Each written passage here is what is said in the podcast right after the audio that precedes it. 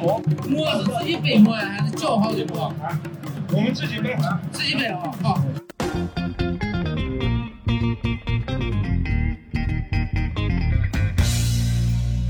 各位听众朋友们，大家好，我是主播小石。在本期节目开始前，我必须在此进行一个简短的说明哈。嗯，我们这期节目录制的时间为七月五日。嗯，我们在本期播客节目当中，这个大放厥词啊，信誓旦旦，拍着胸脯告诉大家，最近西安的疫情没有太大的问题啊，还给出了很多这个外地游客来西安的旅游建议。但是，当我们放下手中的麦克风，打开手机的时候，就收到了无数条的消息。嗯，这个消息就是说，我们西安七月六日零时起，西安市公共场所实行七天 临时管控措施。真的就是这个打脸来的猝不及防，而且我们的这个嘴仿佛开过光一样。这个刚把麦克风一放下，一打开手机，就这种铺天盖地的消息啊，整个人都属于有点麻麻的状态了。如果有一些外地朋友听了我们的节目非常心动，想要来西安旅游的，我们再次建议啊，最近还是不要来了，因为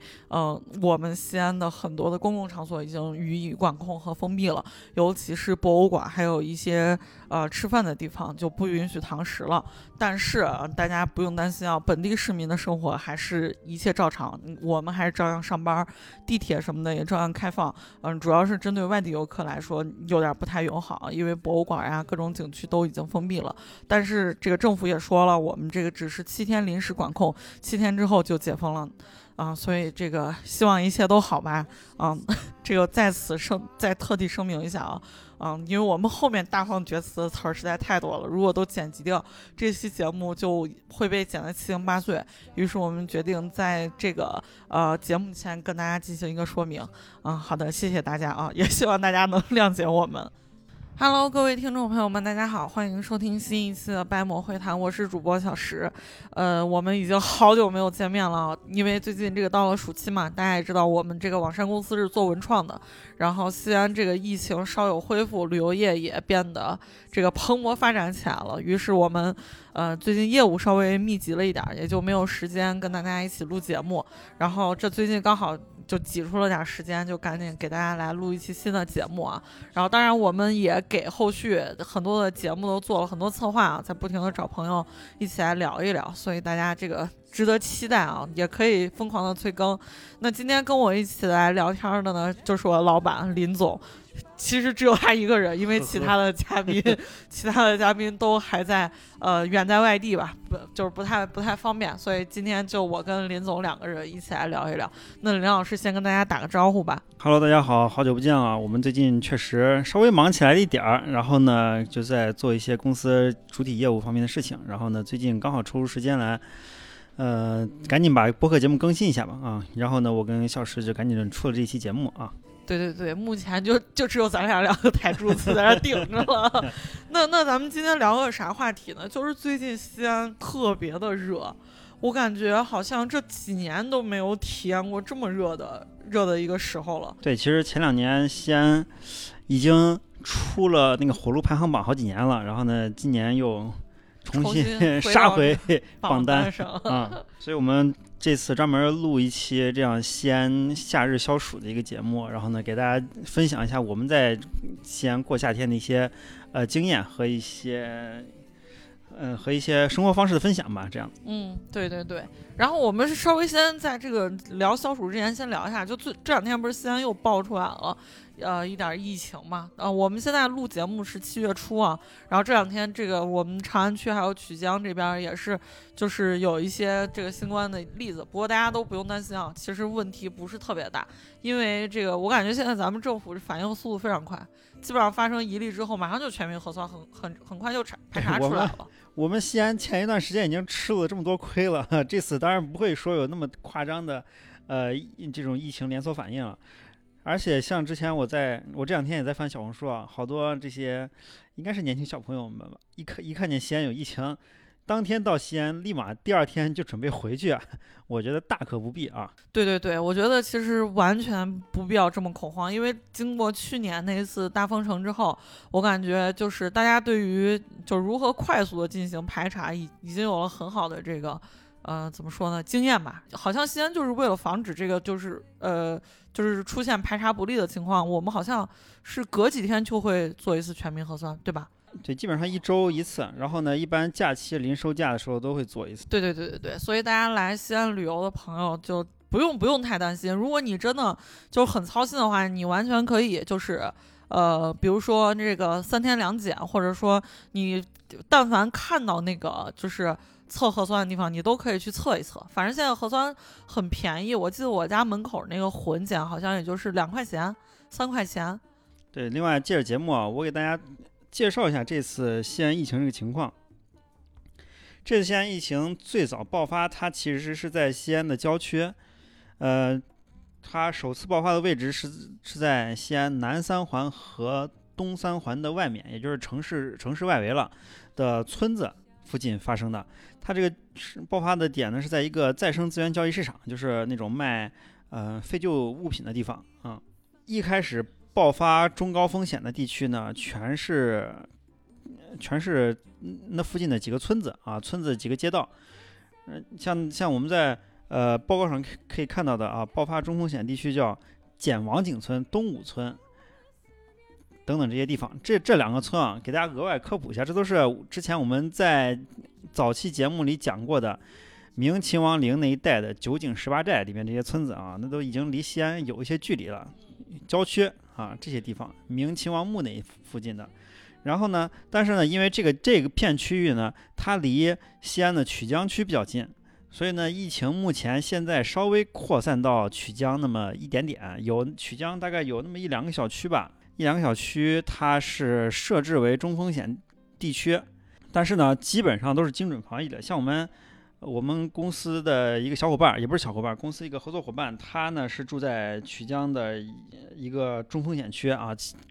疫情的第二天，他他们小区就是连夜集中排查了一下。那在这个小区，在西安这次一个小区出现疫情的时候，他们是怎么解决的呢？就是首先小区全部封闭，然后呢集中上门做核酸。当天我这个小伙伴就说啊，大家突然火急火燎，就赶紧准备买菜呀！家里囤了一大波菜，就是一种惯性思维，还是跟上次我们西安封城一样。但其实，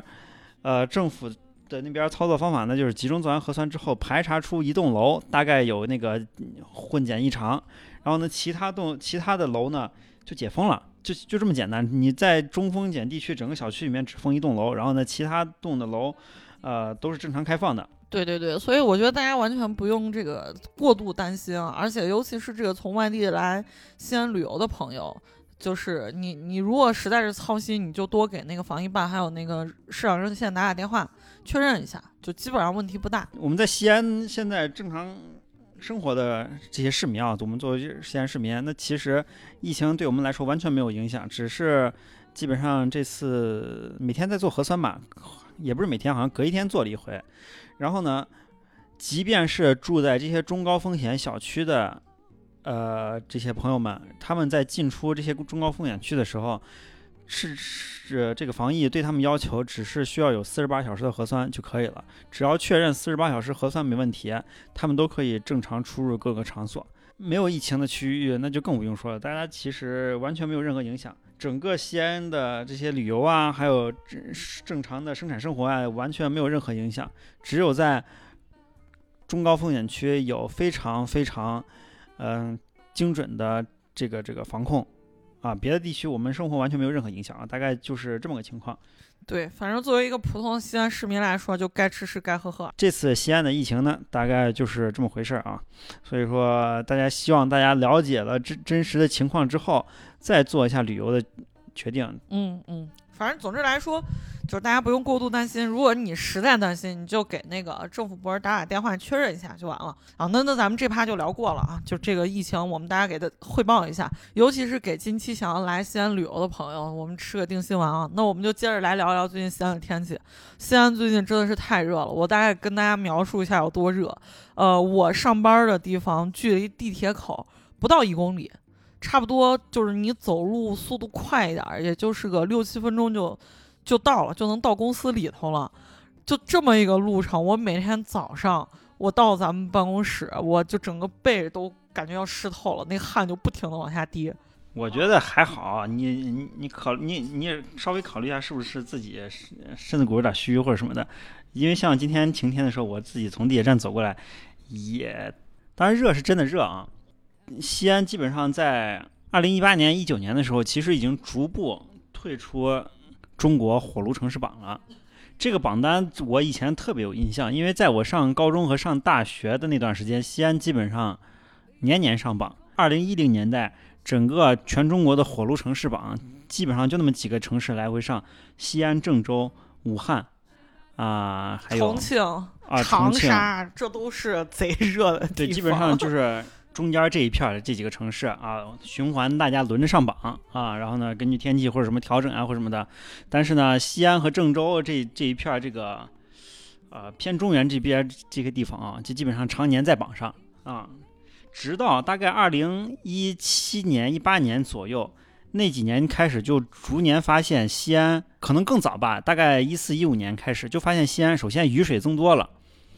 那几年的那几年很多新很多新闻消息，呃，就是我就特别有印象的事情，就是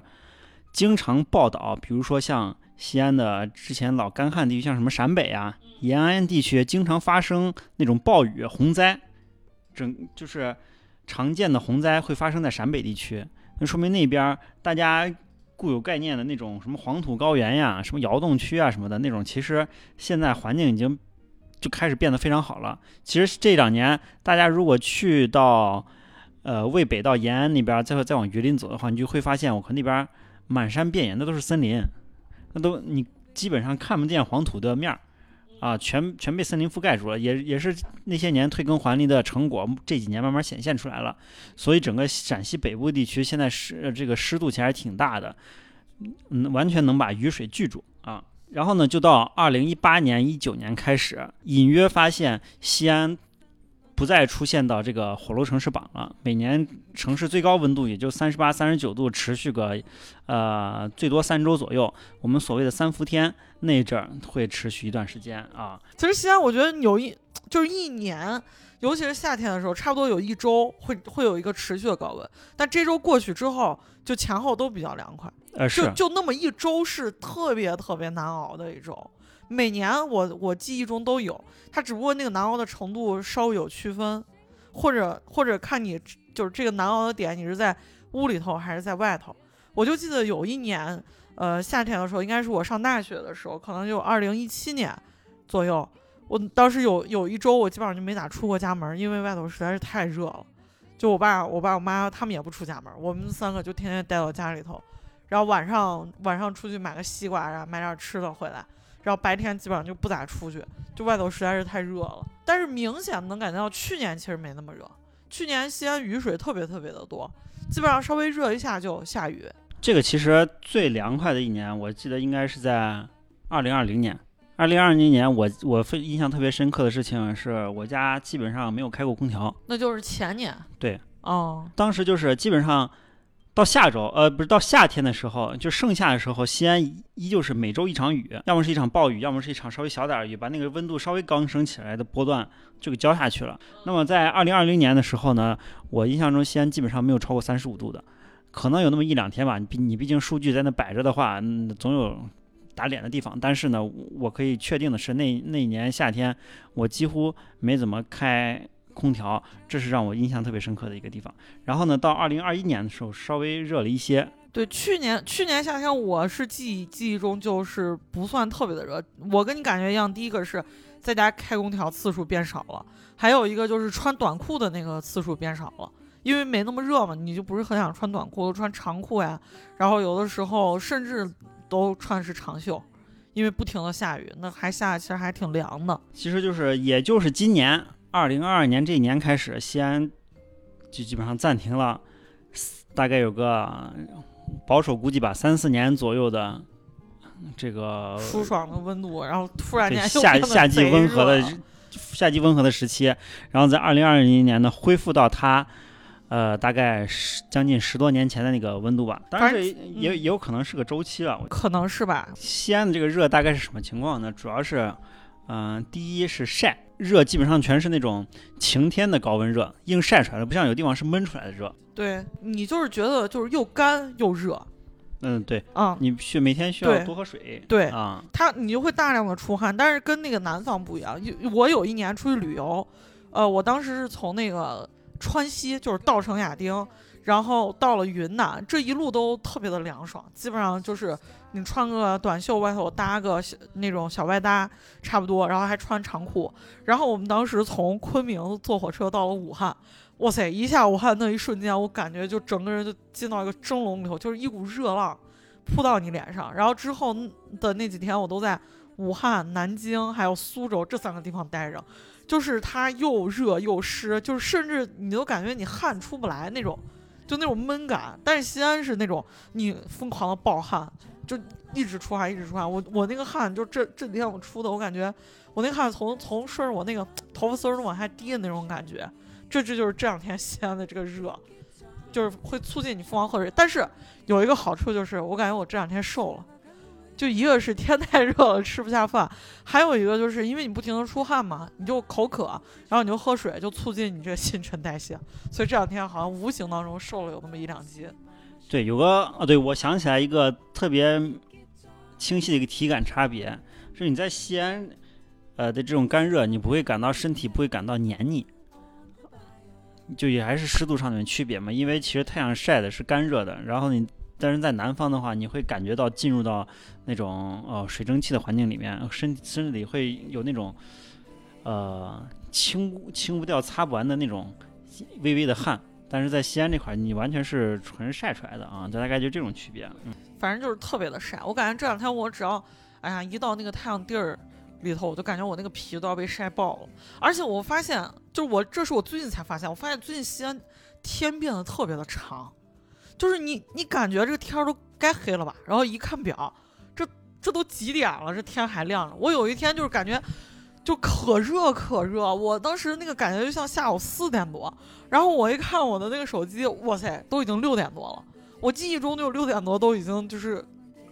该回家吃饭，然后就太阳该日落西山了。结果没想到还是热热的，然后直到晚上八点半左右，就天才开始变黑，然后到差不多八点四十左右，天就全黑了。然后我看了一下西安，果然西安日落八点日落。我天！对你这你这说的是个自然规律的问题。西安一般如果在呃夏至左右，夏至是白天最长的时候嘛，日落的话，我印象中天完全黑得到八点半快九点啊。这个你如果跟上海直接对比的话，因为我跟上海聊过这种，哎，非常就是你非常常见的一个这种自然现象吧啊，非常普通自然现象，就是上海那边他们晚上天黑吃饭，就吃完饭跳广场舞那个时间是六点多左右。然后呢，吃夜宵就八点多左右，但其实你放到西安的话，其实八点多左右天才黑，夜宵摊儿可能九点多才开始啊，大概是大概就是这么个节奏。就我们我们跟上海朋友闲聊的时候，就发现人家就说，你们西安就他们那会儿五点多正吃晚饭呢，然后呢问我们这边是是什么情况，我们说我说我们说还没下班呢，然后呢吃晚饭的时候已经已经七点左右了啊，然后呢他们说他们的小区附近。八点后，楼下连声都没有了啊！跳广场舞的都收摊了，大概就就这么个点儿啊。你这东西边的经纬度这经度上的区别啊，那它这个太阳升起的时间也不一样。当然，人家天亮就特别早了。就我感觉很多的人来西安有一个就是不一样的认知，就是他们觉得西安晚上还挺热闹的。就很多的人会以为西安晚上是比较安静的，哦、但是他们一来之后，感觉西安这个夜生活还。还挺带劲的，这这个感觉是我有一次有一个长沙的网友是个女生，然后她就来西安了，然后我就跟她说，你就住在我那个我家附近，我当时还住在那个含光门外嘛，然后她晚上就十一点多，我就带着她奔到那个小南门里头，先吃一顿烧烤，然后再带他到附近的酒吧，就喝杯啤酒什么的，他当时就觉得还挺，就是。不一样的，就是人家在长沙夜生活已经很丰富了嘛，他一直认为就是北方城市可能夜生活没那么丰富，然后结果没想到就大家玩玩到一两点，然后我们还到那个南门，那那还贼有大劲儿在那唱歌啥的，然后他感觉就还挺不一样的。然后我闺蜜是这两天就刚结婚，她跑到那个青岛去度蜜月去了。她因为在西安就是日子过惯了，他们总是啊，比如说你你像我们西安人，有的那种西安懒懒人啊，就大概一天是这样的，呃，早上，呃，早上十点多起来，对吧？收拾收拾，然后中午一两点吃个饭，下午转一转，然后就开始休息。一般休息到晚上九点多、十点，他才准备出去吃东西。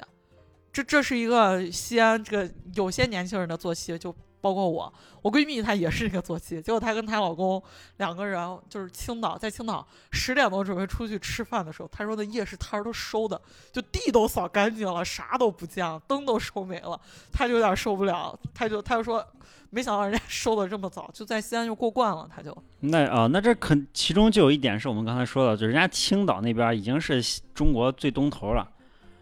他可能天黑的就很早。夏天天黑的也比咱这要早得多啊，所以说人家的节奏可能就快一些。然后呢，除此之外呢，西安确实，呃，夜生活的点还是在北方城市里算多的。你像这些什么南门钟楼，现在晚上唱歌这个点儿，在很多其他北方城市的这个朋友眼里，都还属于都市浪漫啊。对他们看着好像都挺新鲜的，说，哎，西安居然还这么热闹，晚上居然有这样子城市文化，在别处没有，这个确实。稍微少见一点，然后呢，你可能再往西走的话，也没这样子更繁华的城市了。然后再往北走的话，也没几个方便这样玩的城市了啊。刚好在西安这都有，估计是确实是，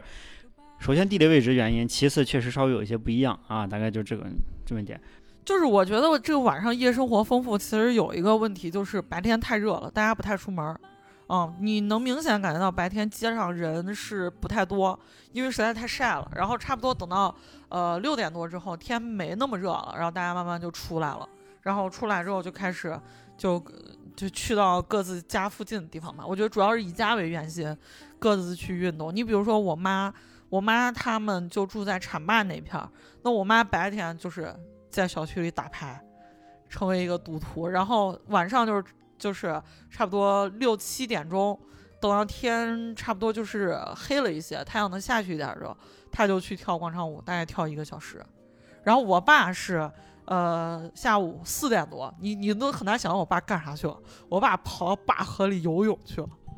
就这是一个男性中老年中老年男性贼爱干的一个事儿，就是在西安的各种河里游泳。他他在坝河哪儿游泳？是那个橡胶坝围的那个水完全满的地方，是不是？坝河那一溜，它不是现在就拓的特别好吗？两边那个绿化带啥都修起来了。我爸就就在那一片游，你你还说不准他在什么位置，就浐灞西路那一片嘛。那那河道那么宽，然后也是也是乱跳呢。对，然后呢，而且你知道，我就特别担心，因为每年其实这种，呃，就是你在野河里头呀，或者是说这种水库游泳，就特别容易溺亡。就这个这种悲剧就每年都会发生，我就特别担心。我妈一说我爸去巴河游泳，我就很操心，我就害怕我爸被水冲走啥的。就我妈跟我说，就我爸他们每个在巴河游泳的人的水，那个身上都捆了一个那种有点类似那种救生圈那种东西，但是他还不是说直接绑到身上，绑到身上没办法游泳，他是捆个绳子在自己身上捆一圈，在那个圈上捆一圈。如果游累了，你把那绳一揪。你把揪过来，然后你趴到那个圈上，你就可以休息休息啊，就就搞这种事情啊。当然，这里要说一下，我们这边也是河道是不允许游泳的，而且小石刚才说的那个溺水事件啊，确实前一阵就发生了，在渭河沿岸的那个水滩那儿，它那个就是渭河沿岸有湿地啊，有水滩啊什么的，有就是好多人在那块避暑游泳，就有家长自己出去游去了，然后娃在那娃在那旁边自己玩，然后呢溺水的。啊，这今年今年就已经发生过几次了啊，然后呢，包括风峪口里面也是，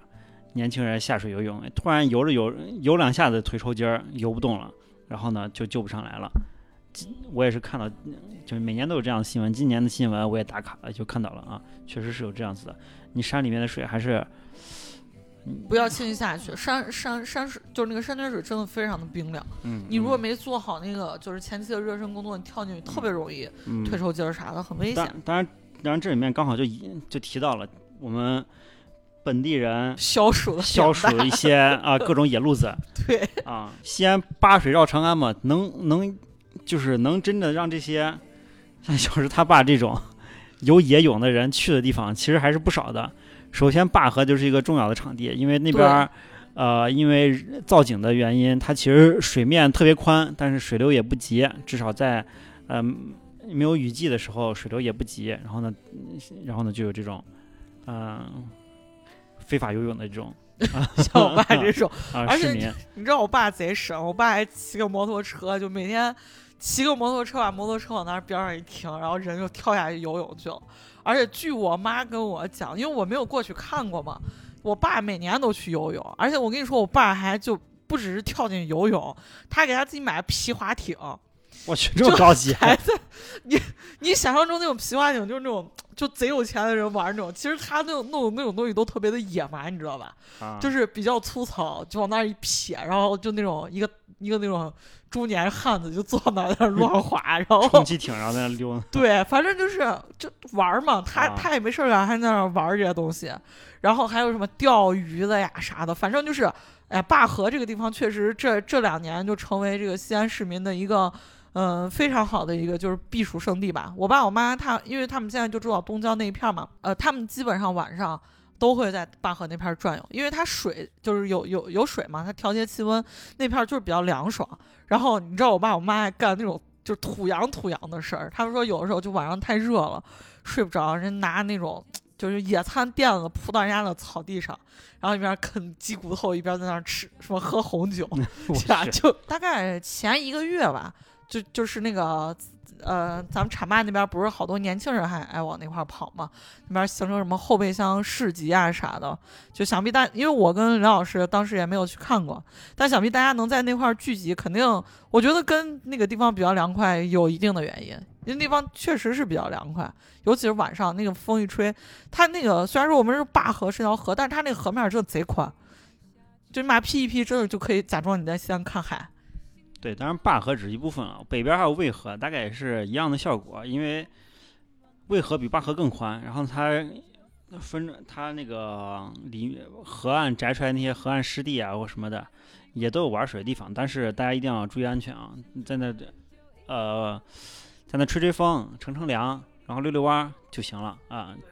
真正真正还是要注意安自己安全。像我们西安本地的呃玩法呢，首先这种河边乘凉的话，北边有渭河，离我们城市其实也很近，基本上北郊的人民都可以去渭河，开车最远也就几公里。然后呢，东边是灞河，然后到南边呢就是进山了，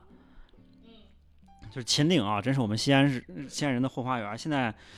呃，全网到处传，就是西安人一到夏天就钻到山里面去了。那钻到山里面就是秦岭各个峪口，你无论是玩农家乐呀，还是玩水呀，还是爬山，或者是去露营，基本上你到最夏天最热的时候，都是往秦岭各个峪口去的啊。各个峪口各个峪口的玩法，有的峪口适合爬山，有的峪口水比较好，嗯，像比如说太平峪、对太平峪，峪，太平峪，太平峪那夏天车多的啊、我之前去过一次，我现在再也不想去了。你就感觉西安的某个住宅区或者行政区在里面，那一到早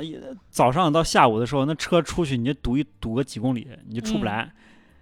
太平峪是这样的，还有就是东汤峪也是这样子。哦，再一个，再一个就是嗯我现在、我现在一点儿都不想去的就是丰峪口，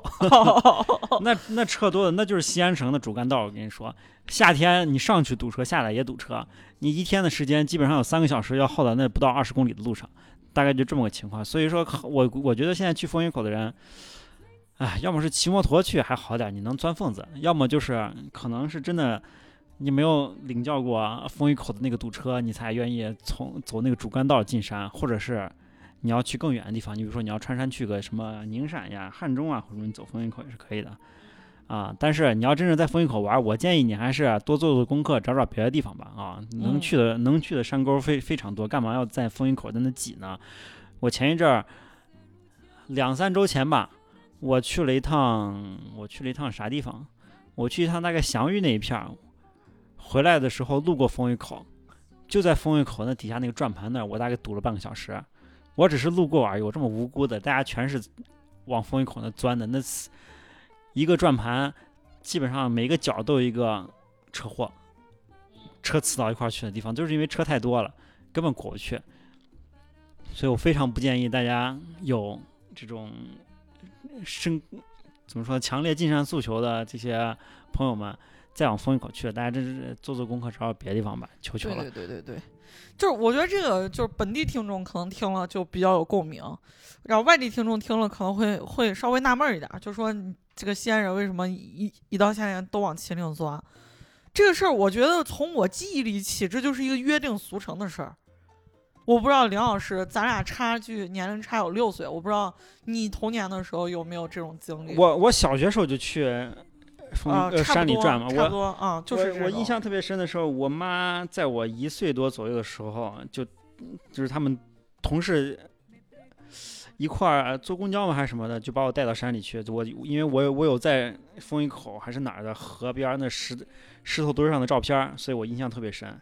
你想那会儿交通多么不方便，他们从城城里往往山边儿去跑，玩上一天再回来。对啊，然后呢，再往后的话，去那些什么森林公园啊，或什么郊游之类的，都会往山里跑。嗯西安西安市民大家都知道，如果有外地听众的话，我们大概介绍一下啊，风就是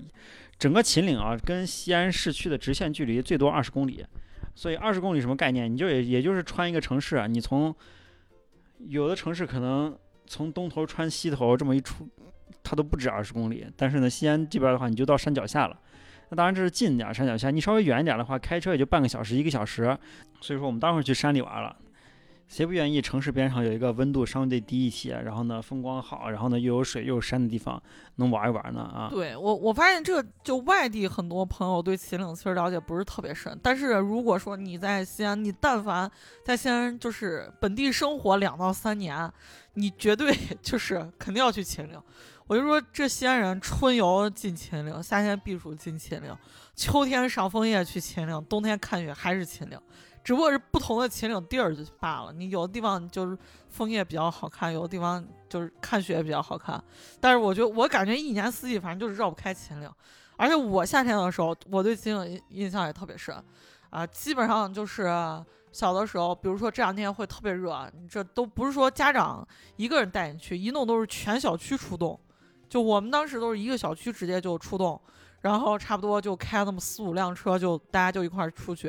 然后反正搞得就是很声势浩大，几还有好多小孩一起去。然后我我就感觉我们去那地方，哎呀，我现在回忆一下啊，就是普通农家乐，而且我感觉我们就搞得贼土，都不是说拿个炉子架着去烤点肉啥的，都没有这些。我跟你讲，直接啥，比如说咱明天要去秦岭，今天就有开始有那叔叔跑跑到那回民街给你切牛肉。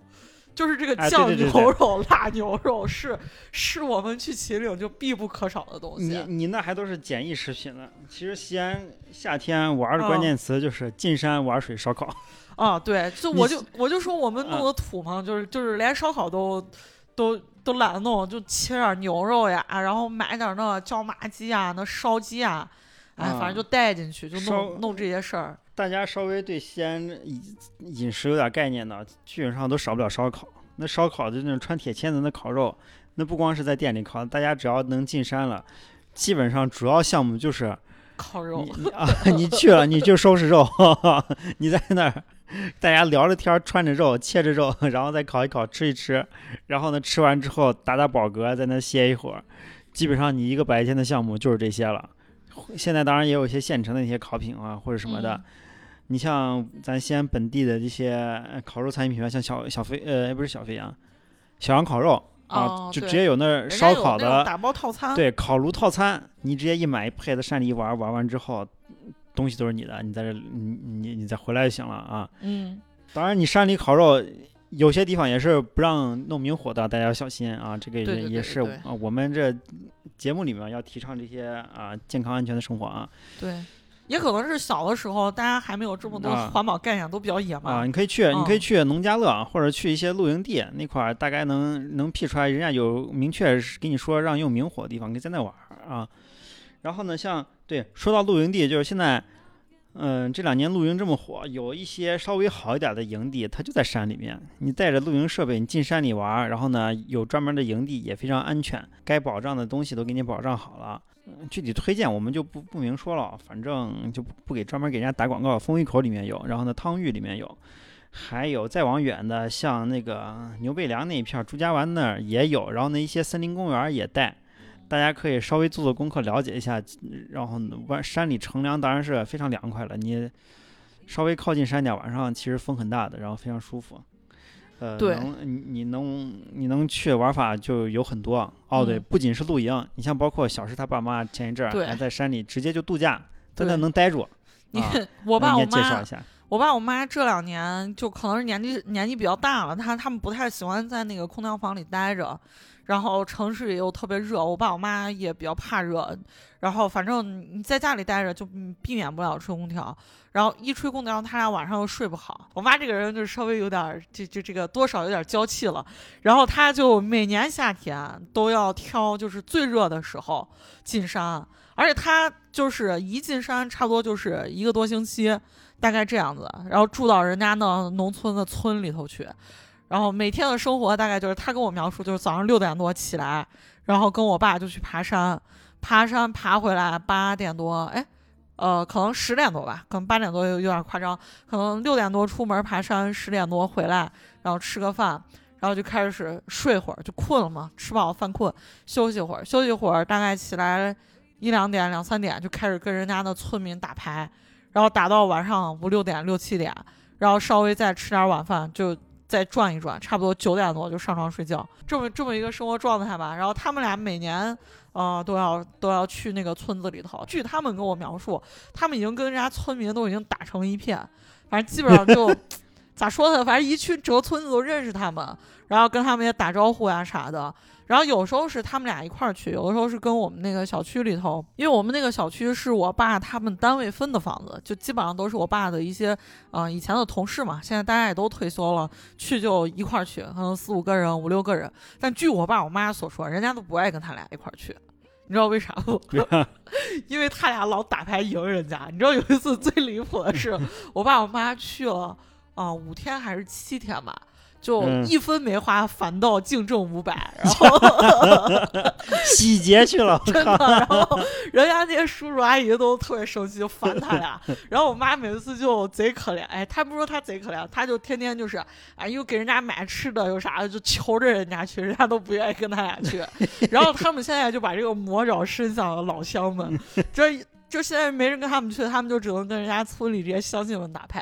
然后把人家乡亲们钱就又都赢走了。呃，反正是前一阵儿吧，大概前一个星期他们刚去过那个。呃，山里头这两天才回来，因为这两天刚好西安下雨，稍微温度能凉快一点儿。然后反正据我妈所说，住了六天还是七天，嗯、就是花了一共花了两百还是三百，还剩下钱还是挣人家乡亲们的，我真是服了。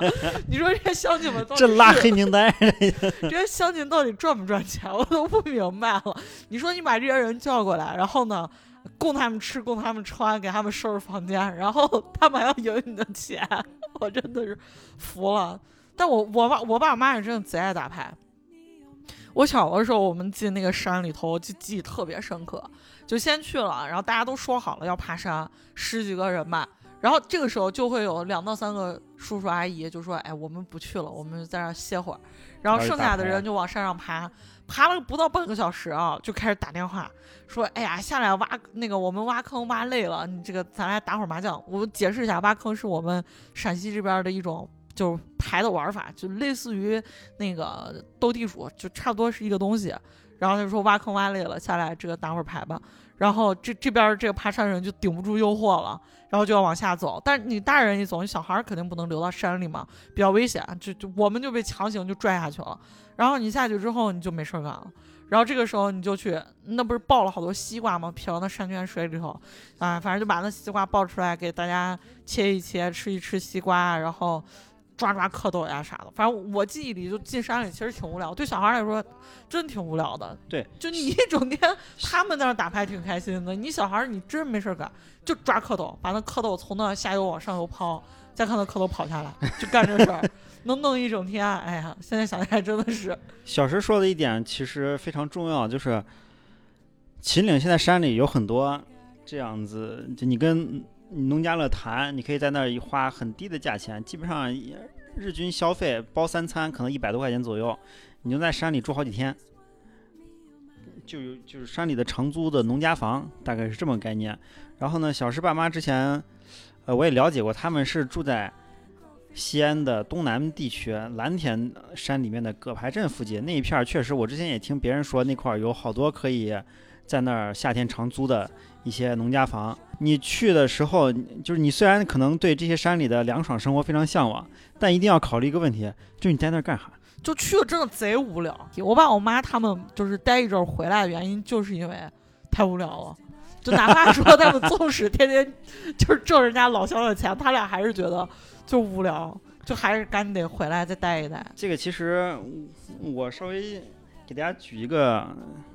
欧洲那边案例啊，嗯大家都知道，呃，欧洲人民不是说号称特别懒散嘛，一到夏天工作都不干，全跑去度假去了。然后呢，北欧人民往南欧跑，南欧的人民往度假胜地跑，就是往那些海岛上跑。然后呢，我之前也去过一趟欧洲，我就看见啊，他们夏天的时候，就我当时去的是雅典，城市里面整个。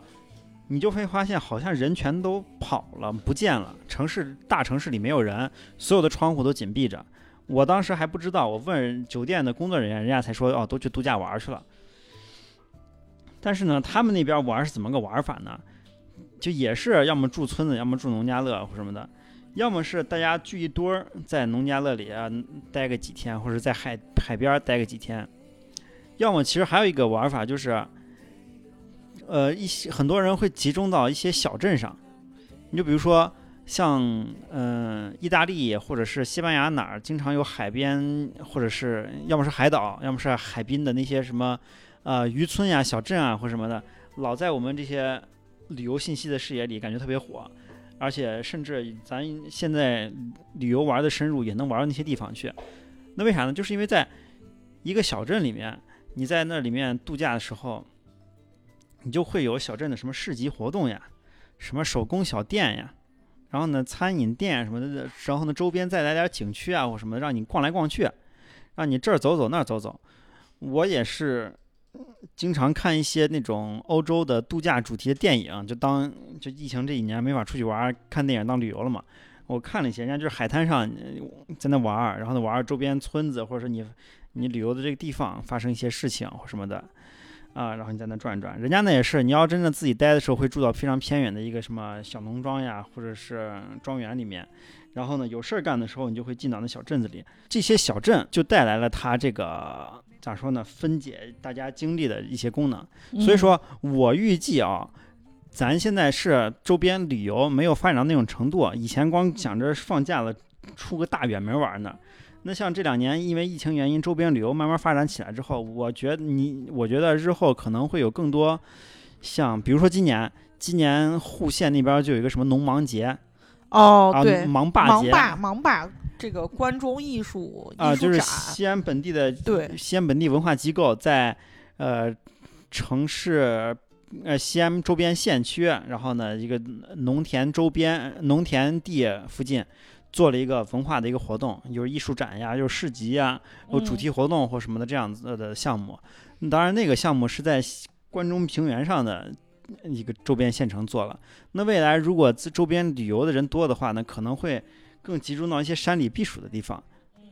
比如说像一些啊山里的像什么宁陕呀或者佛坪啊什么这样子这种能避暑乘凉的县城里面，旅游信旅游。资源聚集多了之后，可能会聚集一些更多的游玩项目，然后在那儿能待住，然后呢多玩几天。今天逛逛市集，明天逛逛小店或什么的，这种玩法搞起来之后，我估计那样就会精彩很多。周边旅游的乡镇啊，我最近发现一个特别好的地方，就在西安周边，给大家强烈推荐一下，还没怎么火感觉，那就是太白县。太白县大家可能印象中。爬太白山应该要走太白线吧？呃，爬太白山都不走太白线，哦、爬太白线山是从太白线底下哦上山，那就太白山的山口是在另外一个地方。明白。太白，我说的太白县呢是太白县的县城，这个县城呢附近一般的大家这两年第一印象的玩法是冬天滑雪要去那块儿，因为鳌山滑雪场地儿在哪儿？对，就是那儿。哦，那我去过最著名的鳌山。嗯鳌山滑雪场，冬天现在是整个全陕西目前最好的滑雪场吧，就在太白县旁边。嗯，但这个地方呢，大家都是冬天去滑雪玩，其实那边夏天玩特别爽。为啥呢？因为整个它在鳌山下面吗？不是，是不是因为在山下面？嗯，而是因为它整个位置是在高原上。哦，整个海拔高了。太白县的那个县的位置呢，是在祁岭山中间的一个山中间的一个平地，但其实整个海拔已经高到一千多米以上了。它的，你像我们西安这几天，呃，城市里最高温度在将近四十度左右，一直在四十度左右。我查了一下太白县那边的温度啊，不到三十，就同一天的温度那边上不了三十。然后呢，周边像秦岭的，像什么佛坪镇呀，还有像商洛啊或什么的，温度可能都到三十五以上了。但它因为海拔高，它就几乎整个夏天温度上不到三十度。我觉得呢，现在像是一个避暑非常好的地方。当然，很可能很多人之前都去过，呃，我是这两年才发现。然后呢，我觉得这个地方非常值得推荐啊。然后呢，县城里面，因为这两年的滑雪场的经济给带起对来了，是滑雪场的周边服务，让那边滑雪场附近多了好多民宿哦，那还蛮好啊。的。所以说，你能去的地方其实挺多的。我我这个礼拜我刚好把我丈母娘他们，她和她她亲戚她姐妹。我把他们推荐到那边去玩去了，就他们就想避暑嘛，然后呢周边不要太远，也不要太热，然后我们一一看那边一直，呃白天二十七八度，晚上十三四度，然后呢周边能去的地方还挺多的，我就把他们推荐过去，他们现在在那玩了好好好几天了。嗯然后呢那个地方呢县城的话，它其实也不是很大，然后然后周边会有一些景区可以去。所以你在那儿可能当天，比如说在县城待着，吃吃西府的小吃，啊，然后呢，在周边有一些山可以爬，然后呢，再往远的话，开车一两个小时的地方那，有大概三四个嗯各个方向不同的景点，你都可以去转，像什么清风峡呀，还有什么呃百合村呀，就是种百合的一些基地什么的。然后你再往深走，也可以去到像刘坝呀什么地方。我之前去刘坝玩儿也那也不错，但是刘坝太远了，而且不通高铁。这这几个地方啊，非常值得推荐去。真我真觉得，一个在陕西省内这么热的地方，全年夏天不超过三十不超过三十度的这么一个地儿，然后呢，离西安开车也就三个小时左右，那我肯定避暑就去那地方了。地方大，也不是也不是在山里，你这挤在小角落，你没事儿只能去周边大概两公里的路玩玩水呀、烧烧烤啊什么的。你在一个大的地方，那玩儿玩儿的半径就长嘛，就就广嘛，然后呢，你可以去的地方多，我我估计那样能多待。嗯，所以说这给大家推荐一下。嗯，那咱们说完了秦岭，就说本地就是西安市区内有没有啥就是稍微凉快点儿的？我我现在给大家推荐几个，我觉得对我来说，你让我最近如果想约人去哪儿，我感觉能想到的地儿就这几个，呃，一个要么就是进商场里头就不出来了，你什么看电影也好呀，吃饭也好呀，都在商场里就一并解决了。然后还有一个，要么就是我们呃去一去其他的这种这室内的呃这种这种公共区域，比如说美术馆、博物馆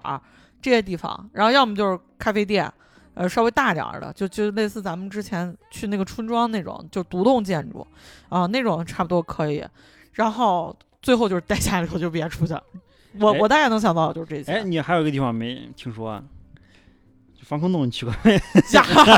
防空洞吃面是吗？防防空洞我确实听说过，但是，哎，但是咋说呢？我一直没去过那个地方。对，西西这个我给大家科普一下啊，就是西安市区内还是有一些防空洞，在嗯，那是算啥呀？装修好，就是装修重新重新装修了一下，然后呢，在正常运营。怎么运营呢？它就是在防空洞里给你装了 WiFi，给你整了一些那些像大学餐厅一样的简易桌椅，让你在那市免费乘凉，市政级的这种乘凉点儿。然后里面外面就是城市里面的温度可能在将近四十度左右，防空洞里的温度是二十度左右。那地窖嘛，你想想，你可能稍微需要带一件外套进去。如果有什么啊、便当吃吃的这种吃的或者什么的，带点外卖，在下面待着，我估计待上一下午或者一天还有的玩着。但是最好有个朋友陪你一起，或者在那里面唠唠嗑，或者你自己去打个游戏什么也行。这个地方呢，哎，好是好，我也一直想去，但就是城里分布的比较少，大概有那么两三个点儿吧。但是我们反正没去过啊，大家如果去过也可以分享一下体验。我感觉那地方应该是个不错的点儿。感觉城市里其实基本上没什么就是特凉快的，就外头都很热。你只要进到室内，基本上都会给开空调吧。不给开空调，那真的是室内就没法待人了。嗯，差不多就是这些。那我们就来聊一聊外地外地朋友吧，就是很多的外地朋友都在那个小红书上面就疯狂的提问说，哎呀，我真的很想去西安，但是西安实在是太热了，这怎么办呀什么的。就是我们的旅游建议，呃，就是我觉得来西安就是最好的季节应该是秋天，就秋天是非常漂亮的。然后再下来是春天，就春天那个温度也很舒适，但是可能稍稍微有点凉。然后再下来就是冬天，就夏天是排最末。就我感觉冬天，就是你冷吧，你你还能穿点厚衣服，你至少能保暖。但你这么说，人家都是夏天暑期放假的时候对过来吧？。所以我就说夏天就是没办法选择嘛，对吧？不能否认，我们作为文创公司，夏天也是最旺的季节，欢迎大家来夏天来西安玩。对对对，就反正夏天就是，如果大家就夏天来玩，我们就给大家一些小建议吧，就是你就怎么去玩儿，就怎么最大限度让自己感到凉快吧。就是真的是热，我前两天还在那个西安某景点看到，呃，有一对应该是来这儿研学的小朋友吧，不知道是外地朋友小朋友还是还是本地的，反正就十几个娃娃，反正一冲进来就第一句话就是哇，好凉快啊，就给给孩子在外头热的都受不了了。嗯，那那咱们就就稍微的给大家建议建议吧，一些主流的景点儿啊，都怎么玩儿。就首首先就是城墙，首当其对，首先城城墙，我我我真想告诉每一个来西安的人，尤其是夏天来西安的朋友们啊，呃，城墙逛城墙，白天逛城墙的窗口期其实是非常短的，对对对啊对，一旦过了五月份儿，你来城墙的最好时间就是看一下你的手机上天气 app 里面介绍的西安的日落时间，赶着那个日落时间来城墙。为啥呢？因为城墙这个景区，它的永宁门这个出入口关门其实十点才关门，对，嗯南门儿也就永宁门的这个关门时间是最晚的，因为它是最主要的景区出入口啊，也是也是整个南门景区人最多的地方。比如说你要赶上四清明节或者五一的时候，你你要想来西安，然后呢逛城墙的话，你不要从南门上去，你会发现从呃它的地下通道开始就已经挤满了人，嗯，然后呢出入口那儿上上城墙台阶那儿也全是人，但其实整个城墙一圈儿有四个城门都能上去。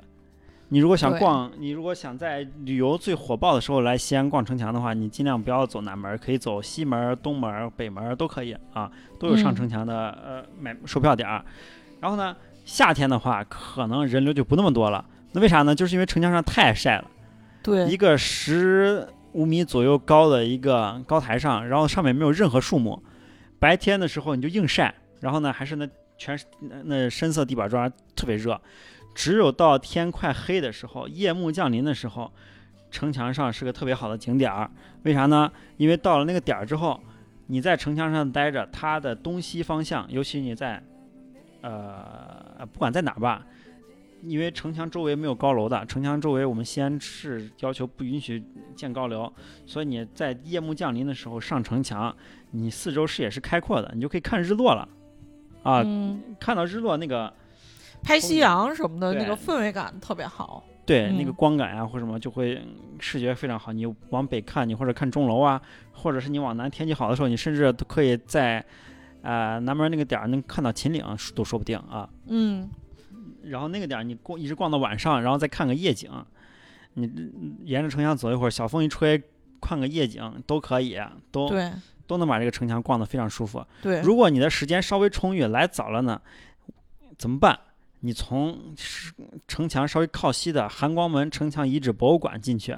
啊，你可以在博物馆里待一待，对你在它那里博物馆里头也有咖啡店什么的，就哪怕不消费，你坐那儿他也不会赶你。那是一嗯。个城墙墙心儿里面的一个遗址博物馆，因为在明城墙的墙心儿里面发现了唐城墙的遗迹，所以把那个墙呃做成空的，然后里面是展示的唐城墙遗址，然后那就是四周完全没有窗，就开着大空调的地方，你在里面逛逛一会儿，哪怕那个博物馆你觉得没啥意思，你也可以在那稍微待一下，把这个时间稍微空一空，空到天快黑的时候你再出来，它有顶上有个口儿，刚好能出到城墙上面去，一次买票两个点儿都逛了，然后呢你再转转到南门啊，或者转到哪儿再下去，然后再吃吃夜市或者什么都行，嗯，大概是个这么个玩法。就以此类推，所有你要去室外的景点儿都可以放到晚上去玩儿。钟楼、鼓楼一定要晚上你白天去了同样很晒，啊，而且还没啥意思。对晚上还有一些灯光啊什么的。对，然后呢，像钟楼鼓楼下面的回民街是小吃街嘛，那你你你你晚上吃你也舒服一些。然后呢，那些小吃本来就是夜市主题的，对，呃就主要是烧烤馆啊什么的、嗯啊，对。当然晚上吃泡馍就不建议了。对，啊晚上吃泡馍主要也太顶了，你容易啊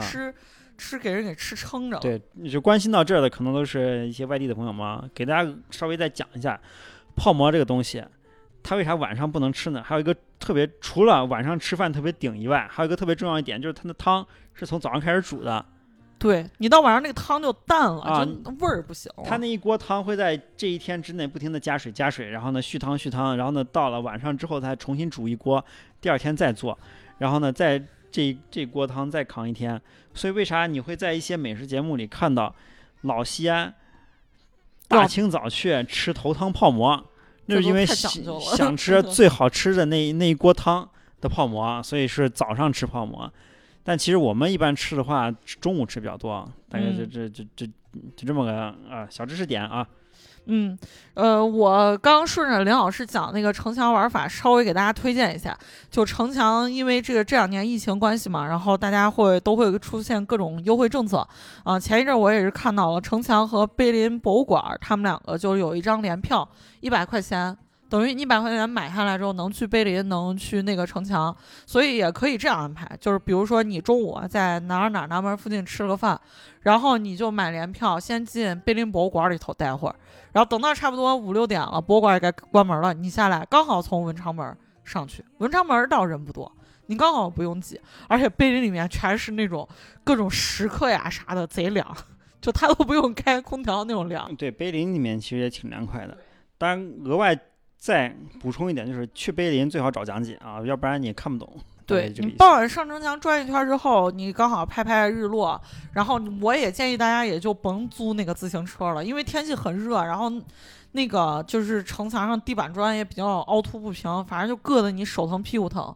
你可以从选择从这个南门上去，然后拍拍照，然后就一直奔东走，然后直到那个中山门下来。中山门下来就是哪儿？就是永兴坊啊！你可以到永兴坊里吃点东西，再转一转。完了你，你还可以再顺着永兴坊再往回走，那就是走顺城巷了。走差不多不到半个小时，你就会路过西安现在这个年轻人最爱去的地方，就是建国门老菜场那一片儿，就是晚上要比白天热闹。就晚上很多的那个啊年轻人，就所谓后备箱市集嘛，把他们的豪车都开着。啊，就给你卖点儿提拉米苏呀，卖点儿精酿呀啥的，啊可以。，城墙啊城墙这个玩法比较多啊，因为它整个线路比较长，然后呢串联了西安不少地方，呃，主要的旅游区的一些不少地方。嗯，这个就是我们关于城墙的一些一些玩法。我觉得就是，如果说你觉得白天太热了，你实在来西安就是旅游不想在白天出去，你就可以晚上的时候就以城墙为核心的四散开来去玩，都很好玩。还适合晚上去，白天千万不要去的，就是大唐不夜城。哦相信来西安的朋友们一定是想去大唐不夜城打个卡的啊、转一圈儿，看看那些里面的表演之类的。那块儿反正白天啥都没有啊，只有晚上才出这个演出，天黑了之后，要不然叫不夜城呢，那因为嗯晚上灯光亮嘛。然后呢，之前就有朋友在，嗯、想买我们公司的商品呢，他白天去的，说白天白天去了一下大唐不夜城，想找那个文创店，找嗯呃买嗯买我们公司明信片什么的，然后呢，在淘宝上就给我跟我们联系呢，说他白天去那儿把他能晒死，啥都没有，还得还有跑了一趟，跑了一趟之后发现那卖完 发现那边儿那边儿商业什么也都没没开啊，所以说特别不适合，大家千万不要白天去大唐不夜城，一定要赶上晚上去。对对。然后呢对，大唐不夜城旁边最近新开的一个长安十二时辰的一个呃主题商场吧，那算是。嗯这个主题商场呢，它里面就是会有更多的唐长安主题的演演出。你你从名字都能听出来嘛，《长安十二时辰》它就是以《长安十十二时辰》这个电视剧里面衍生出来那些唐长安文化主题啊，来做了一些乱七八糟的演出，而且现在门票还收费了。这个呢，我建议大家仔细研究一下里面你比如在小红书啊或者在抖音啊什么的，你搜一搜这个这个场地啊、里面的比如说体验感呀、或者是演出项目啊或者什么值不值得你花这个钱，然后你再去，嗯千万不要盲目说大家都去你也去了，这个反正你琢磨一下啊，这个我们我们的旅游建议就到这儿。啊嗯。然后我我那我再补充一下，咱们既然都说到大唐不夜城这边了，呃，就是大唐芙蓉园其实跟大唐不夜城连得非常的近，就如果你步行从大唐不夜城去芙蓉园，也就是个呃十几分钟。你像我脚程快的，我十几分钟就走到；你脚程慢点，二十来分钟。呃，我也建议大唐芙蓉园你也不要尽量不要下午去，因为那个地方也特别的大，特别的闪。就我的我能感觉到它晒都是四月份左右，我进去我都觉得还挺晒的。你再别说这个时候去了，就真的是很晒。但是如果说日日落的时候，这个这个日，呃，大概六点多六点左右，你六点之后进去其实好多了。第一个是太阳没那么毒了，就比较温和，然后拍照什么也都非常好看，就那个夕阳的氛围感还是非常好的。对对这个大家反正可以参考一下，那边能玩的地方比较多，整个不夜城那一片区能游玩的对，店很多。但是呢，你你就会发现什么城墙呀、什么回民街呀、不夜城啊什么的，我们都推荐大家天黑了去。那搞的是不是西安只有夜经济呢？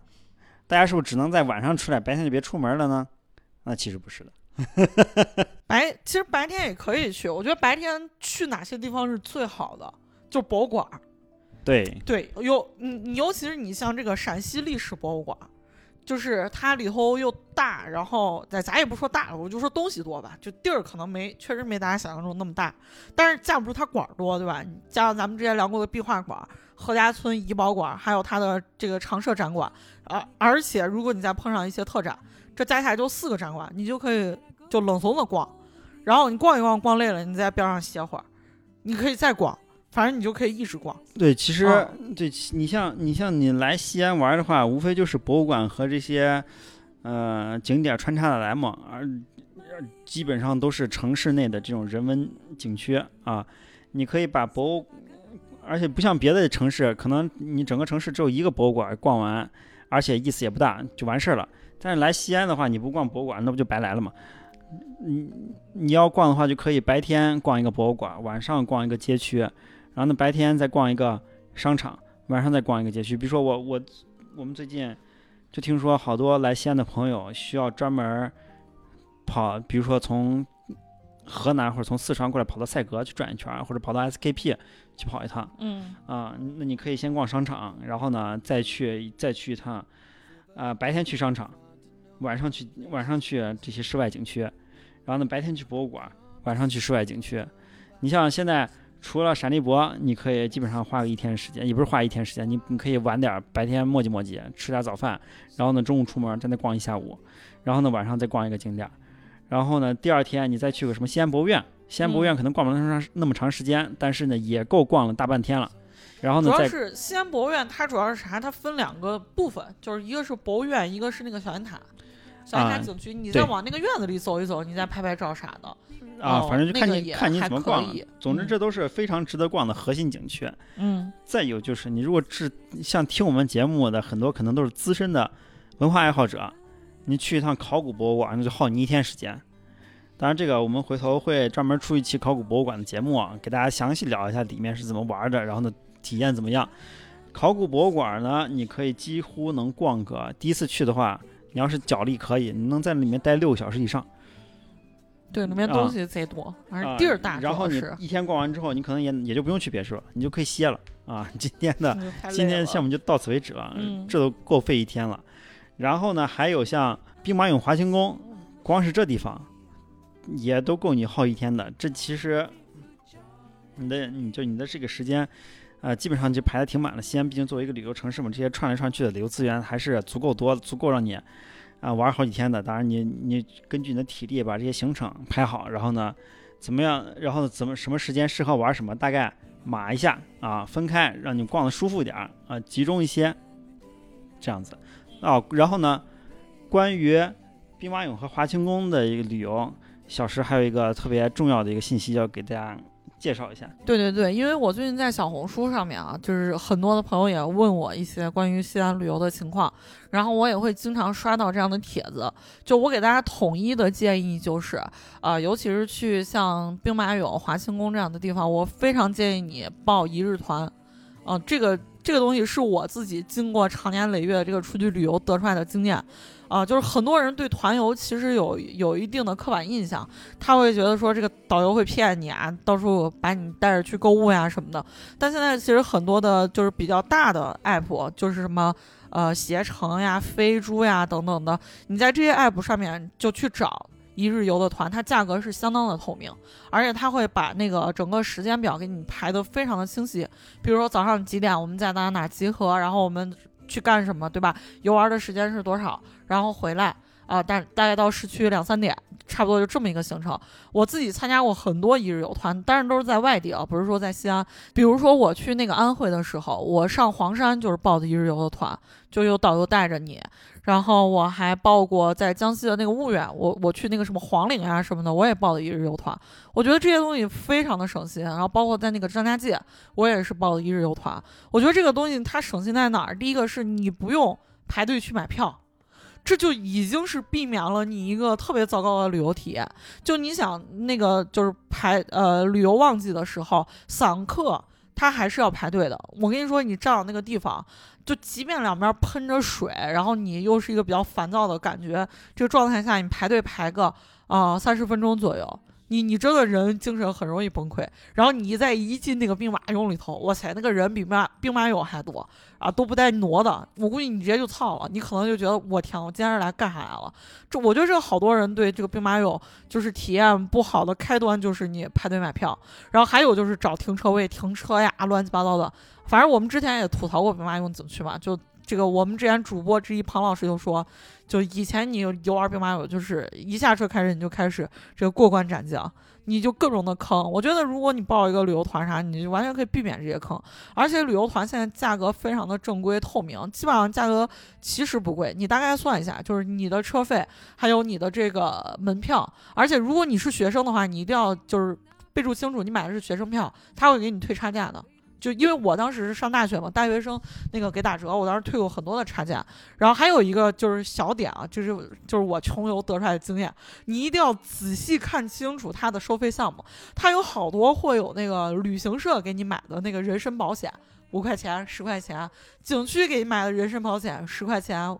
等等等等类似吧，你要把那个勾全给取掉。你把那个取掉之后，你会发现非常的便宜，就基本上没有多少钱。你你按正常的这个车费和门票加起来，跟你这钱差不多了。你你剩下比如说多个二十块钱、三十块钱，那就是导游的服务费嘛。但我觉得这样其实你挺舒服的。你比如说大巴车给你拉到位置了，哎，导游下去给你把票噔噔噔拿回来，你也懒得受累，不用受热。我我觉得西安啊，就是远离市区的景点都。都差不多这个逻辑吧，兵马俑、华清宫啊，包括那个长恨歌表演什么的，就就我觉得它还是离市区比较远。首先就是如果你不是一个自驾来西安的人，就是交通其实是很很大一个问题。而且我们也在小红书上看了嘛，就很多那个来西安的，呃，都是一些小朋友、大学生呀什么的，就大家嗯。呃，租车游的，我觉得应该相对较少吧。可能跟我一样，大部分都会公共交通、地铁、公交打车多一些。你算一算，你来回打车，如果说你哎四个朋友出行，大家把车费一 A 还好。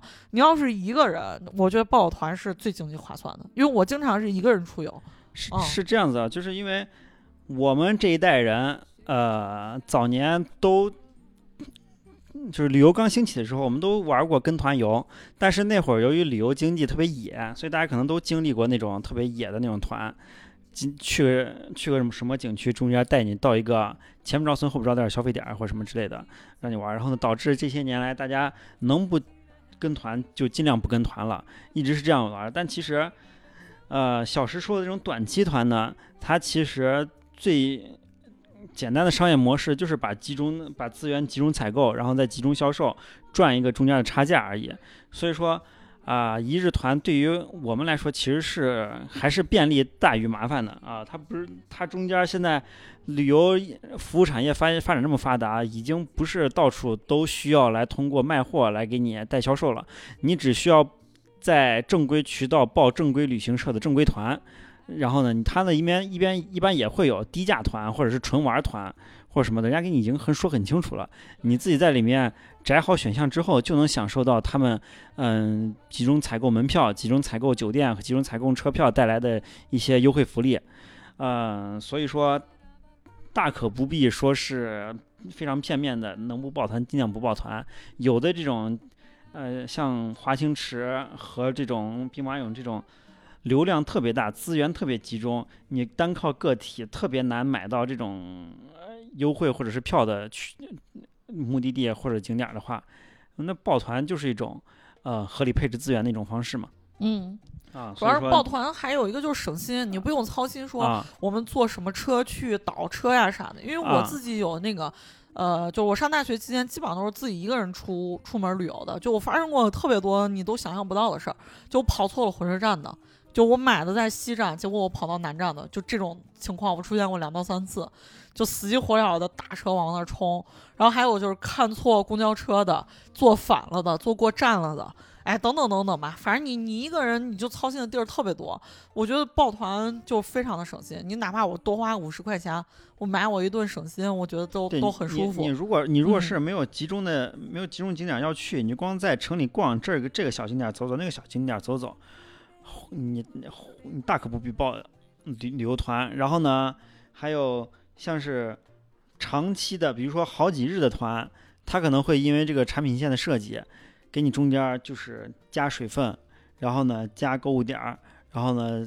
体验下降或什么的，那是长期团可能会有这样子的风险，而且是那种普通的长期团。现在现在那种是价格稍微贵一点啊长期团，或者那种和嗯年轻点旅行社的纯玩团，其实人家质量做的也挺好的啊，大家可以。呃，放开心心中那个芥蒂，然后呢，去好好了解一下这些产品的信息，然后呢，选择根据自己的需要来选择抱团。反正我觉得人家这个就是一日游的团啊，他那个我觉得他那个商业逻辑根本就不是说我卖货给你提成，人家赚的就是你那个差价，而且也不是说我把你就一个人都薅死了。你想，他一个大巴车里能坐四十个人，人家对你可爆满了就发团，爆满了就发团，人家跑的是量。你可能 你可能在目的地那种邀着你邀人的野导游，会巴不成有这样的问题，带你到景点周边去店里去逛去了。但你从市里某个点儿集中出发，然后带你去的那那那种，比如说什么像中青旅啊，或者是这边儿国旅、陕旅这些发的团，价格稍微稳定一点儿的，你看的信息里面没有这些额外项目的，那都问题不大。其实，嗯要不然人家成天负面信息这么多，那钱咋赚？啊，嗯，他们主要还是就是跑量，就比如一个人赚你三十块钱，那对对那，四十个人，但是人家每天都有，人家一个月能赚三十天的钱，对对对，就大概是这种、啊这种概念。嗯。了解大概背后的经济规律之后，你就能放心的报了啊。就这对么回，事我觉得主要啊就是让大家避免一些，就是因为交通，然后呃坐坐错车，或者说排队，然后又由于天气炎炎热造成一些心情的不爽。我觉得旅游其实很多的是一种体验，就不是说这个东西它做的多好，你就一定会体验好，嗯，或者说这个东西它做的多差，你就一定体验不好。我觉得这个重在体验嘛，你你如果说想要有一个就不错的西安之行，我觉得就是一定要把自己的体验放在首位。就一日游是一个去景区可能会体验好的一个、嗯而且啊另外一个好方式吧。啊，得最推荐的一日游目前有两个方向，第一个方向是乾陵法门寺线，第二个方向就是呃那个兵马俑、华清池这两个嗯线，这两个县是呃抱团的话会省你很多事儿。然后呢，别的话你别的地方像什么博物馆或什么的，哦，那你就啊直接就自己、自己去就完了对。那都在市区里啊头，你坐公交、坐地铁都很方便。另外也有一个其他思路，就是既然我们聊到团了，就再多说两句。像来西安旅游，如果真想找一个好点儿的团的话，尽量找一点那些价格稍微高一些的研学团，那样里面的这些导游老师给你把信息讲的，呃，非常的细，然后呢，绝对不虚此行，因为西安的这个历史古迹实在太多了。你要是真要期望每个景点都能多了解一些的话，那就找一个这样子的对，这种呃旅游产品，然后呢跟个团来玩儿，还是非常值得的。你要是闲来闲来转转啊，这这也就看个大概，那也就了解了解，或者说自己对历史没那么感兴趣，可听多了可能会犯困，或者是实在是听不进去，那你那你大概随便转转，自己自由行，全程自由行也都 OK。嗯看看山梨博里面那些啊这种那啥国家宝藏，或者是再嗯然后呢再看看西安城阳这些历史古迹，然后看看风光都 OK，自己转转也行。嗯啊呃，有一部分朋友可能对西安就是一提到西安，大家就会想到古都什么的。但是我发现，就最近有一波年轻人，他们一想想到西安，他们不会想到什么古都博物馆，他们脑海中只有俩字儿：汉服。就西安这个汉服生意贼发达，尤其是你在那个不夜城附近，那个租汉服的地儿特别的多，而且还很便宜。嗯，我基本上去一趟那个大雁塔附近，就是穿汉服的女生会非常多，而且他们可能就一百块钱给你租一天，还把你造型给你做了。我觉得我觉得这个就蛮好的呀，有很多女生人家穿着这个汉服就还很漂亮什么的。我觉得这个就是年轻人开发的这个新方式。你你看，咱如果让你的话，你都不会想到说我我去租个汉服啥的。但是不仅有女生，哎，好多男生也也会穿这种汉服，人家就到这种仿古建筑里头去拍照，这沉浸式拍照了，这都属于。所以说，我们网山确实需要开发一些核心的汉服店渠道，是吗？这这感觉这个倒不至于，主要咱都不会弄那头发啥，不是，我意思是在那里面卖货嘛。在那里卖货。哎，但我觉得那个不一定啊，因为人家进去之后就是，啊、人家就是核心的消费其实就是它的妆造还有衣服，人人家不一定或说我我一定要买你个文创商品或者纪念产品什么的，但是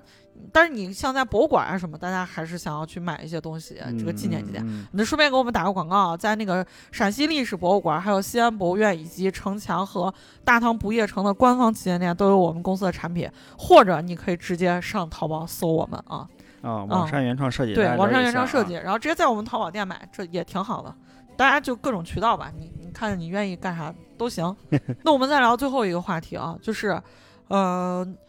就是来旅游，不论是来旅游还是本地人，就是夏天吃什么都其实还挺重要的。因为我是一个典型的，一到夏天就有点吃不下饭的人。我我不知道，我不知道刘老师有这种感觉没？对，相信大家都是这样子啊，一天一热，就是那个闷热的感觉萦绕全身，你就没有食欲了嘛？对，对，啊而且还有一个原因是你不停喝水，贼占位的，你根本啊就到那个饭点儿，啊你可能不会觉得那么的饿。我觉得这个是一个然后然后你到了西安，又是各种就是面食呀、哎啥的呀，我跟你说，我我曾经是一个非常喜爱各种面食的人，但我最近我感觉我看到什么，就是那种大碗的面，我都有点顶不住。那你主要是到了夏天了，你难免要吃一些什么面呀、泡馍啊什么的，感觉都是都好热呀，是吧？都是热腾腾上锅，然后又大热天，你怎么吃得下去呢？像我们一般到了夏天也不是这些东西啊，啊，那泡馍馆必须把那空调开得足足的才有生意。所以说，如果在西安你来玩的话，或者或者是咱们本地啊人想吃点什么新鲜的呢，给大家大概推荐一些吧啊。那我就先推荐一个吧，反正每到夏天就还挺想那一口的，就是卤汁凉粉儿。就是反正这个东西吧，就咋说呢？就它那个味道，就是，呃，好多人都说卤汁凉粉儿比较暗黑，但我还挺喜欢那个味儿的。我我不知道是咋，可能我比较喜欢芥末，比较喜欢蒜吧。其实就是你嗯接受皮蛋掺在饭里这个设定之后，啊、反正呃卤汁我觉得凉粉都问题不大啊。，对，主要卤其实很好吃的。对，卤汁凉粉儿它主要是各式各的味儿，还带上麻酱的那个香气，嗯，然后尤其是它那个蒜味儿啊、芥末味儿啊，它特别能刺激那个食欲。然后卤汁凉粉嗯呢、是在卖的地方不多啊，主要在回民街有那么几家店。对，然后呢，回民街附近几公里，大家可以叫一些外卖啊或什么的吃吃。像我们前一阵儿就实在忍不住在，呃，在我们公司这叫了外卖，隔了也够三四公里了吧有、啊嗯，但是依旧叫到。该对夏天该吃还是要吃。对，但是但是味道还挺好的呀，跟啊感觉跟面不一样，面都送到都坨了，但可能它因为是它凉是凉粉儿吧，所以它还是条条分明，还挺那好吃的。个卤汁凉粉儿那个做法嘛啊，啊你它就是凉粉儿大家都知道那种，应该是绿豆凉粉儿或者之类的东西、嗯啊。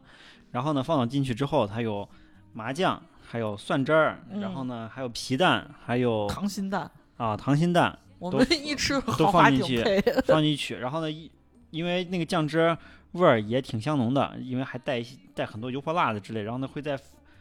给你配个馍，嗯把馍掰碎了放里面蘸那个汁儿吃，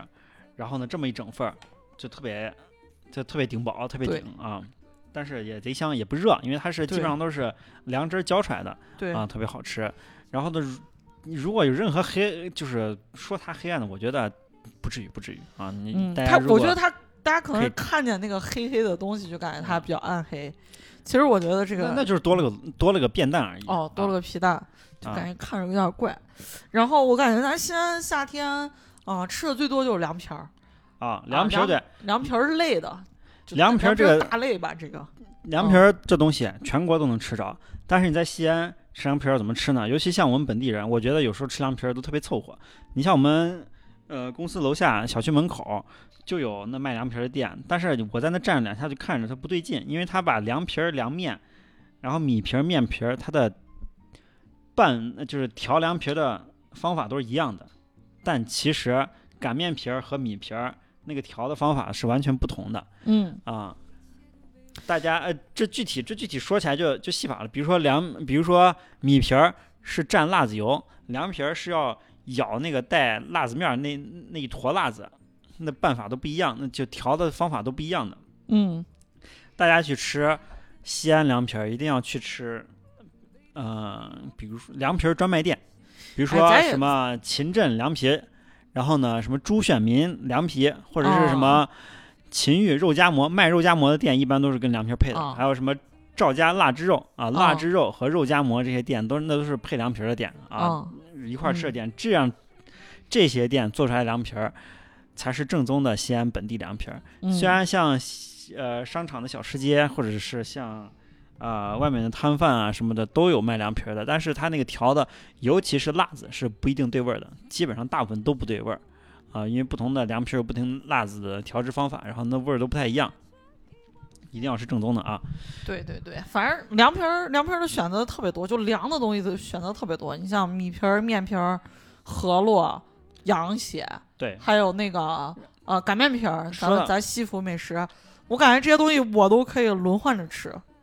对，像、嗯还有就是本地的饸络和凉粉儿，嗯啊、这个东西呢，它的调法是一样的啊，都是用那个呃芥末汁儿，然后呢拌辣子、蒜水调出来的凉拌饸饹和凉粉儿。那么饸饹呢，一般，嗯、像一些大一点的，像什么那种子午路张记肉夹馍呀、赵亚东腊汁肉啊，还有一些。还有一些稍微综合点的这种卖肉夹馍主题的西安小吃店，一般都有卖的啊。这个，然后呢，凉粉儿呢，好像在袁家村儿有卖的，袁就是袁家村商业袁家村美食街，这个一般在赛格或者是哪儿吃都有哈，大家可以再搜一下。其实你在城里吃西安小吃的话，找袁找袁家村这个关键词，嗯，然后呢，它一般是在商场里的小吃小小吃街啊，这里面吃的极为正宗，这个牌子啊，非常、非常成功的西安旅游品牌。嗯、在室内的话，反正就是凉皮儿类的多一些，然后叫凉菜呀、卷凉皮儿呀，反正就是这种饭凉皮儿类的东西都都比较好吃。啊、热腾腾的就就实在是有点吃不下了。其他的小吃，如果你碰着了，也可以试试啊，比如说像嗯浆水鱼月儿，像蜂蜜凉糕、蜂蜜凉粽啊，还有饺团啊，这些东西都是我们关中本地啊特别正宗的这些小吃。只要但凡带着这名儿子卖的，那都那都不会味道太偏，因为它其实已经就品类已经很偏门了，就不会再往差的做了。不像凉皮儿，大家都会做。这个方法那个方法之类的，就我小时候，我妈贼爱贼好这一口，有时候她就不想做饭了，还说你你去给咱买份凉皮儿，买份浆水鱼儿就回来了，嗯反正就吃这个。你像我妈有时候在家里还哦自己还窝浆水呢，就是拿芹菜，然后加面汤什么的，窝出那种酸浆水来，就是陕西本地人吃的这种呃拌各种主食的浆水，就浆水面啊，反正大概就这些东东西，哦拿浆水搅团可能也也有啊，拿拿这个。呃，酸菜汤吧，然后再配点儿一些酱油醋、啊辣辣子油什么的，然后呢就能做出这些比较特色，然后吃起来比较凉爽的本地主食。嗯鱼月儿就是那个，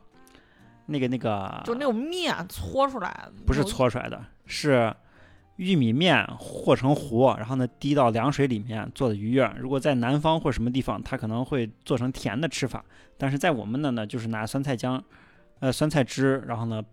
和哦酱油醋拌拌成哦酸辣口的，然后吃，哦，大概就是这么个区别啊。哦，我一直以为鱼儿跟那个麻是一样，都是搓出来的。不是，那是和出来，和了滴出来，哦它有点像搅团，跟搅团差不多。哦，明白了，明白了。啊然后基本上晚上就大家吃的很多，呃，基本上晚上大家吃的比较多就是烧烤嘛，烧烤就是最多的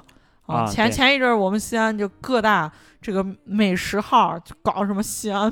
什么烧烤排行榜，反正好几个号都搞了这种东西。啊，当然这个就不细说，这个大家可以自己找一下，我们不做具体推荐啊。对对对对，基本上就这些吧，然后就再吃点冰棍儿啥的呀。就感觉夏天吃食就这么多，但是我觉得咱西安人就夏天这个水果还是比较多样的，详情参考我们 那期吃水果。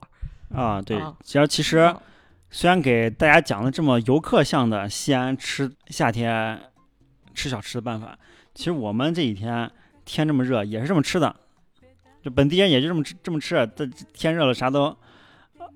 没有食欲，然后呢去吃个什么凉粉啊，吃个凉面呀，吃个凉皮配夹馍啊什么的，这些做起来不是特别热腾腾的东西，都是我们也自己去，本地人也是这么个吃法啊，所以说推荐给大家。这些东西能找到啥是啥吧。那行，那咱们今天这期这个西安消暑指南差不多就聊到这儿了，时间也差不多了。对，本啊那本期节目呢，就是赶着西安夏天最热的时候，又是到了暑期啊，给大家聊聊本地人的生活，聊聊呃游客过来的玩法啊。目我不过目前就仅限于今年夏天吧，谁知道明年会是什么天气或者疫情会什么情况呢？呃，来西安玩的话，也从我们节目播出开始啊，大家也持续关注着官方发布的信息，来看一下最新情况。嗯，来做决定。今天呢，就是我跟小石两个人给大家分享一些这种我们非常擅长的这些这种旅游生活方面的核心话题。那么之后呢，更多新鲜的主题嗯来给、嗯给大家分享给大家啊。对对，尽量多请一些嘉宾嘛。主要是最近这个大家一个是太热了，不舍得这个朋友们到处乱跑，嗯然后还有一个就是有一些嘉宾这个远在外地，这个远程录音老是弄得挺麻烦的，所以最后我我们一想，就我们俩就聊一聊吧。各位听众朋友们，如果你们还有什么就好的这个消暑建议，也可以给我们安利一下，反向给我们安利一下。对对对对，啊尤其是这种西安有啥凉快的地儿啊，是我们自己也想消暑呀。就是反正都热死，最近真的是热受不了了。那行，咱们今天这期节目就聊到这儿。好好好，大家再嗯见，拜拜拜拜。喂喂喂！节目的最后插播一条口播，非常欢迎大家关注、分享我们的音频节目《掰馍会谈》，也非常欢迎大家跟我们多多留言互动。在 show notes 里有主播的微信，可以添加进入我们掰馍会谈的粉丝群。那么其实我们是做文创的，淘宝搜索“网山原创设计”即可购买我们的文创产品。下期再见。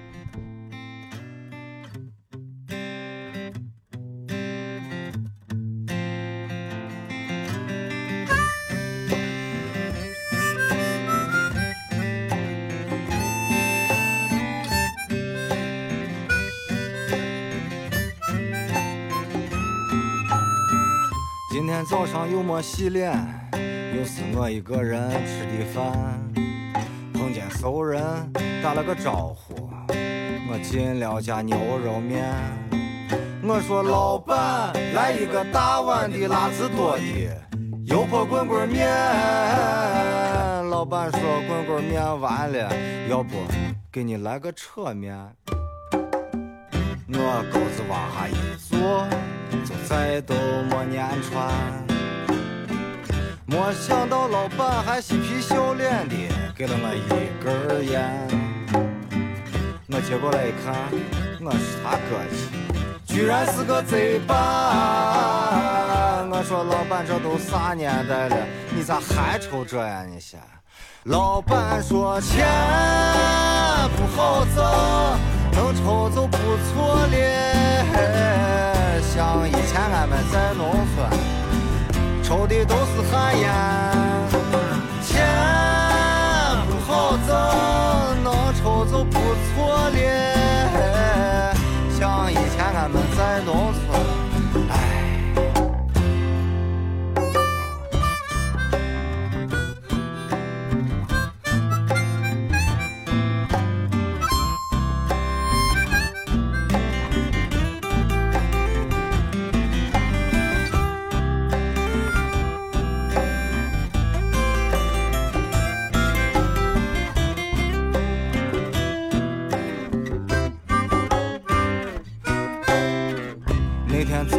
我吃完了面，感觉肚子有些不馋。